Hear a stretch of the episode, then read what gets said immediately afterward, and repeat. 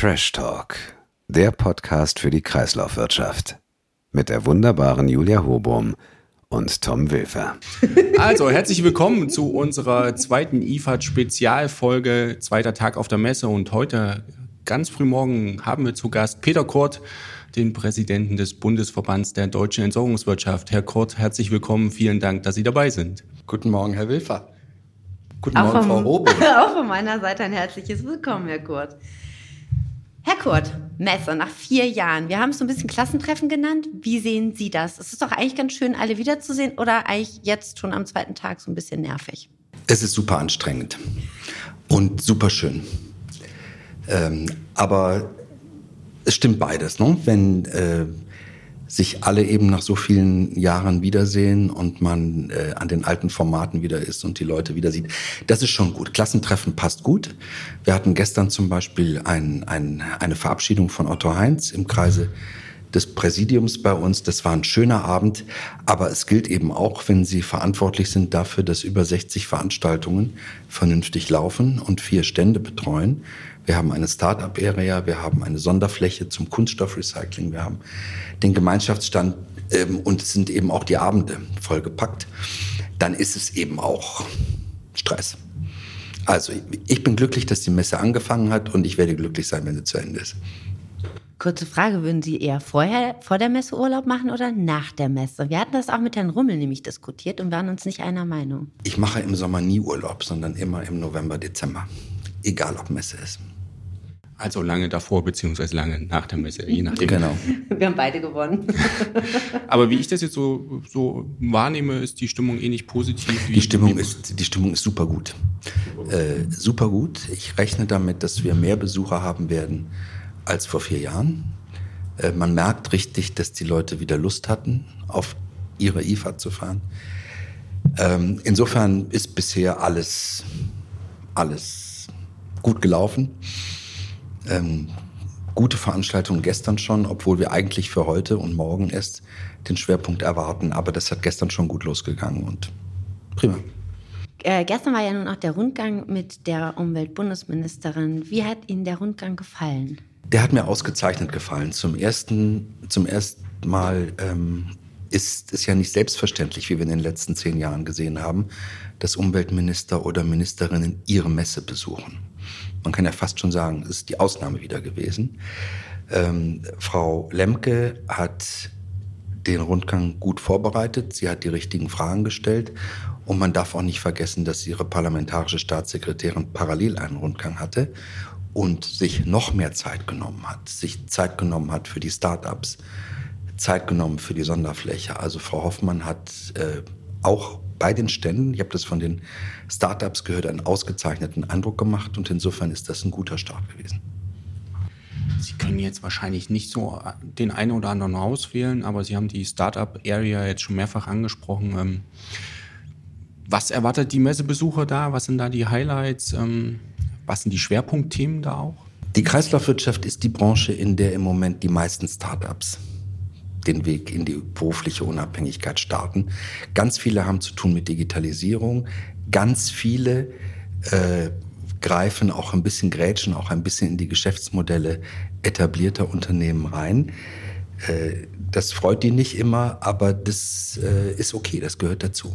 Ne? Das, also man überlegt, wie schaffen wir es tatsächlich, Verpackungen besser zurückzuholen und beispielsweise ein eigenes Pfand, ein geschäftsbezogenes Pfandsystem entwickelt und dass man das mit einer vernünftigen App auch gleich zu Einzahlungen auf dem Konto nutzen kann. Ja, sie geben also ein paar Pfandgegenstände ab und haben eine Gutschrift auf ihrem Konto. Das ist schon eine coole Sache.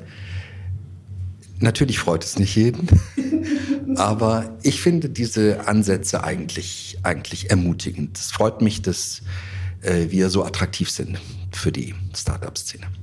Was anderes nochmal zu der zu den Startups, BDE-Stand, da ist ja eine ganz gute Vernetzung. Sie haben es auch gerade gesagt, es gibt tatsächlich mittlerweile Startups, die so ein bisschen dieser konventionellen Abfallwirtschaft, ich würde nicht sagen weglaufen, sondern das eigentlich auch ganz gut ergänzen.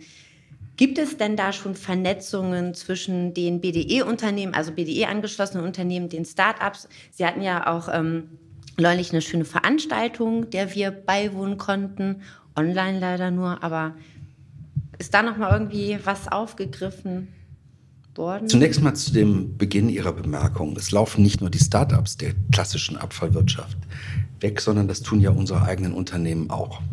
Klassische Abfallwirtschaft äh, ist ein in der permanenten Innovation befindlicher Wirtschaftszweig und von daher ist es eine kontinuierliche Weiterentwicklung. Und wenn wir jetzt zunehmend äh, die Botschaft im Sinne der Kreislaufwirtschaft auch klarer formulieren, Aufgabe der Abfallwirtschaft ist es, aus Abfällen so gute und so viele Rohstoffe wie möglich zu gewinnen. Das ist unser Job.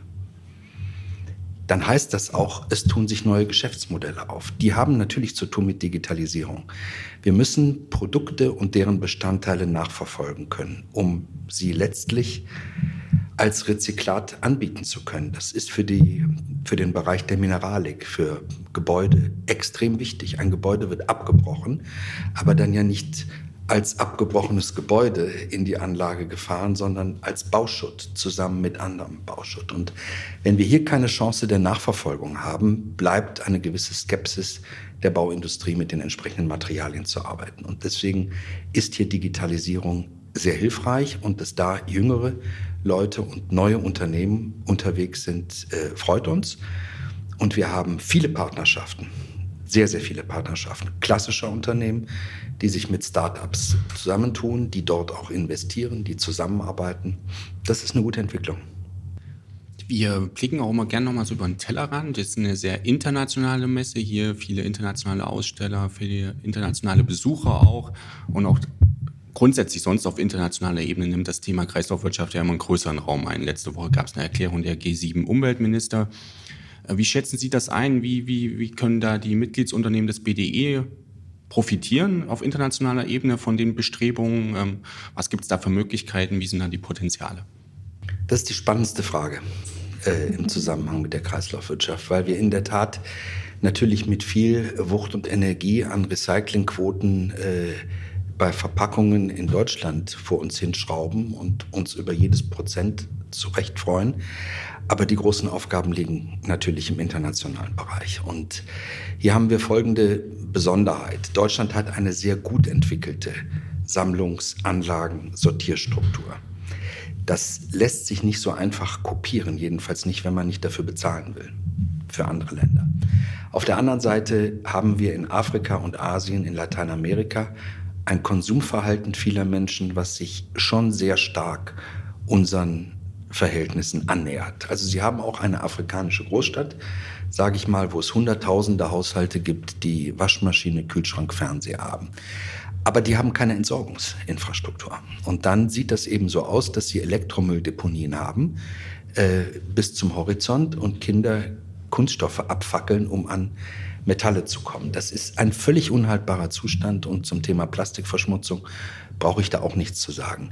Wenn wir in Afrika und Asien nicht in einem ganz anderen Tempo, als wir das in Deutschland geschafft haben, Entsorgung aufbauen, Kreislaufwirtschaft aufbauen, kippen die Meere. Und das will keiner von uns einfach nur so mit ansehen und mit verantworten müssen. Hier muss das Thema einen anderen Platz auf der, auf der Liste der internationalen Zusammenarbeit bekommen. Das muss ein Top-Thema werden. Weil ja relativ klar ist, wie man es machen muss. Ne? Verpackungsabfälle aus Kunststoff müssen gesammelt werden. Wenn man sie in der Natur belässt, sind sie irgendwann im Fluss und im Meer. Sie müssen gesammelt werden, sie müssen zumindest rudimentär behandelt werden. Äh, ansonsten funktioniert es nicht. Lassen Sie uns noch mal auf die Messe schauen. Gibt es noch einen Geheimtipp? Abendveranstaltung hat man eben schon, natürlich BDE, aber da ist die Liste ja voll. Standpartys am Donnerstag, gibt es da einen Geheimtipp? Alle unsere Mitglieder machen großartiges. Jetzt siehst du, ich wusste, dass genau die Antwort kommt. Kannst ja mal versuchen. Was wollen Sie denn hören von mir? Das war genau die richtige Aber dass Sie mit so kleinen Dingen so viel, so viel sich so freuen können, das finde ich, wieder, das find ja, ich wieder klasse. Weil ich, weil ich mich freue, wenn ich so ein bisschen in die Zukunft gucken konnte. Ähm, also jetzt haben wir ja tatsächlich schon viele, viele Jahre IFAD. Ich weiß, um ehrlich zu sein, gar nicht wie viele Jahre, aber ich bin schon relativ lang dabei und ich bin ja noch sehr jung. Aber ähm, was hat sich gewandelt? Was haben Sie so einen Wandel mit feststellen können? was sich so getan hat, wie die Stimmung Kein ist, disruptiver, aber, aber die Richtung geht schon immer mehr in die Industrialisierung, in die Industrienähe mhm. der Umweltwirtschaft, dass der VCI, dass der VDMA mit eigenen Ständen da ist, ist früher nicht vorstellbar gewesen, dass große Konzerne, DAX-Konzerne aus dem Chemiebereich sich hier engagieren und unterwegs sind, ist eine neue Entwicklung.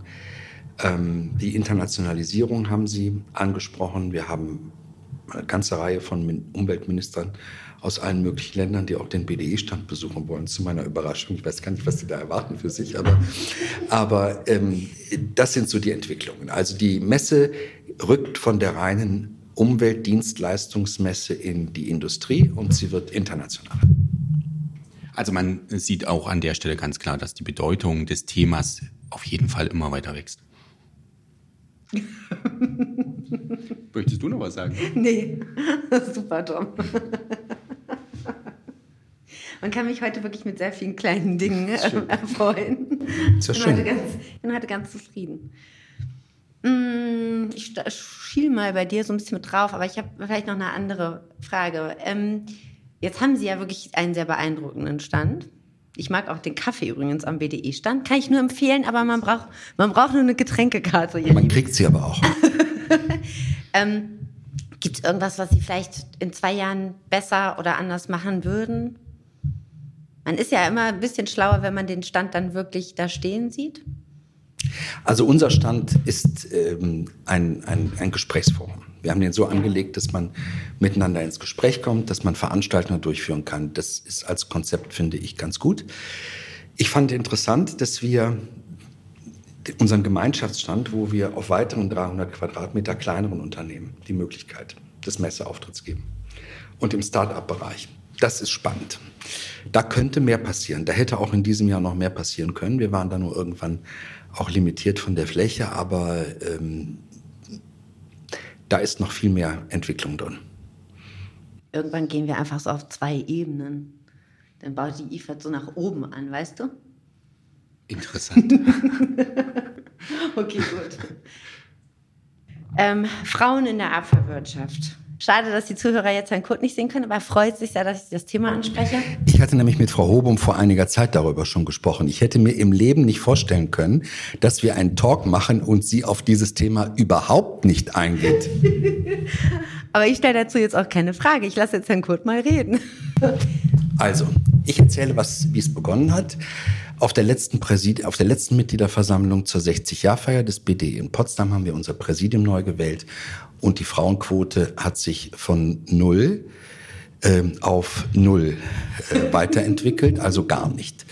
Und das ist in der Tat, was mich grundsätzlich freut, einigen aufgefallen. Und wir haben zum ersten, zunächst mal haben wir es nicht gewagt, äh, das Foto der gewählten Vizepräsidenten, Sie können sich vorstellen, ähm, alles Herren im fortgeschrittenen Alter und ernstem Gesichtsausdruck und dunklem Anzug, äh, das einfach nur zu zeigen, äh, weil jeder gesagt hat, wenn ihr das schreibt, dann kriegt ihr auf die Mütze. Aber es haben eben außer Frau Robum auch noch eine ganze Reihe von Geschäftsführern aus Mitgliedsunternehmen gesagt, äh, Leute, da müsst ihr jetzt mal anfangen. Und dann haben wir das im Präsidium diskutiert, im Vorstand diskutiert. Wir sind der Charta der Vielfalt beigetreten. Ähm, wir können jetzt ich sag mal, die Führungskräftestruktur in unseren Mitgliedsunternehmen nicht ändern. Das ist auch gar nicht Job des Verbandes. Das sollen die Unternehmen bitte alle selber ähm, entscheiden, wie sie das machen. Und in unseren Gremien arbeiten eben die Führungskräfte aus den Mitgliedsunternehmen. Ja. Das ist auch ganz normal. Von daher wird hier kein, kein äh, ja, eben sprunghafter Wandel stattfinden. Aber das Bewusstsein dafür, dass die Gewinnung ähm, engagierter Mitarbeiterinnen und Mitarbeiter wohl ein Top-Thema für die Zukunft wird. Äh, das ist bei den Mitgliedsfirmen da, bei allen. Und wir haben zwei junge Frauen gewonnen, die morgen mit großer Wahrscheinlichkeit in den Vorstand gewählt werden. Das ist da dann immerhin schon mal eine Verbesserung und es sind auch die richtigen Frauen, die da kommen. Also von daher ist da einiges in Bewegung. Äh, der Branche ist es klarer geworden. Wir wollen zeigen, dass wir eben neue Mitarbeiterinnen, neue Mitarbeiter willkommen heißen und alleine an Leistung und Engagement das festmachen wollen und weitere Kriterien keine Rolle spielen. Und insofern sind wir da ein paar Schritte weitergekommen. Frau Hobum hat es mit angestoßen. Und deswegen wollte ich es in dem Talk mit ihr jedenfalls auch erwähnt haben. Dankeschön, Herr Kurt.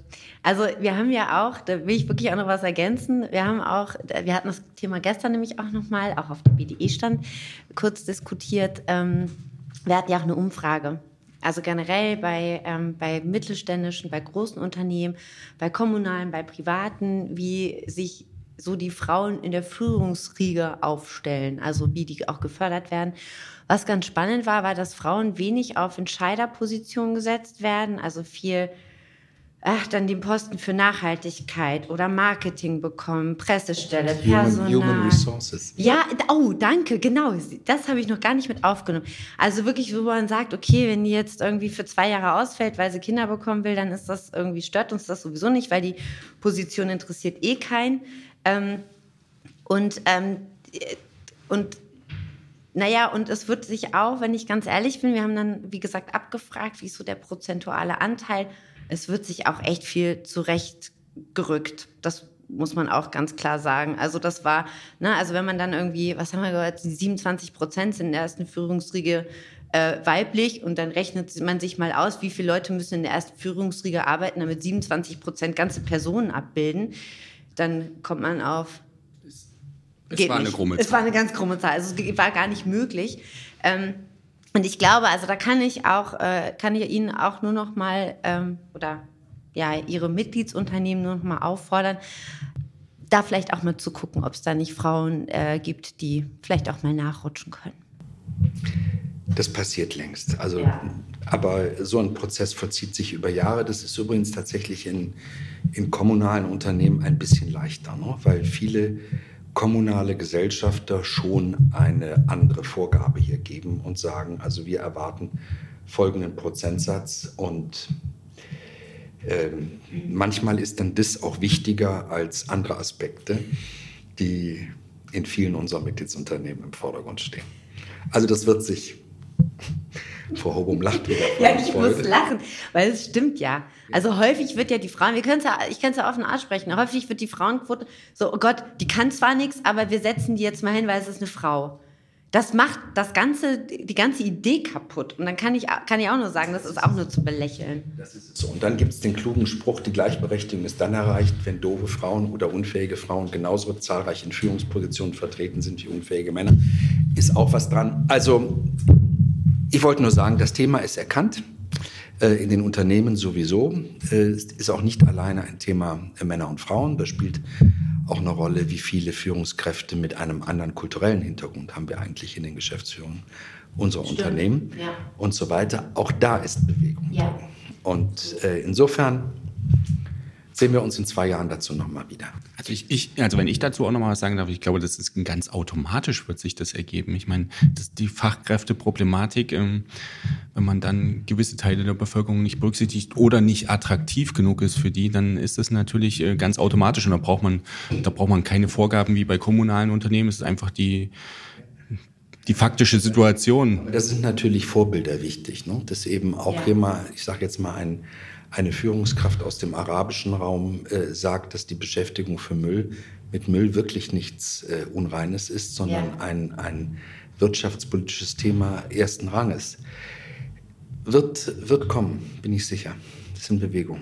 Also ich freue mich, wenn man einfach mit den Frauen ein bisschen normaler umgeht. Man muss es nicht explizit hervorheben, man muss sie auch nicht runtermachen, einfach normal. Ne? Ja, logischerweise, normal. Also, um das aber nochmal aufzugreifen, Tom, du darfst dann morgen mal von Herrn Kurt ein paar Einführungsstunden kriegen, wie man normal mit Frauen umgeht. also, das ist ein sehr guter Ausblick.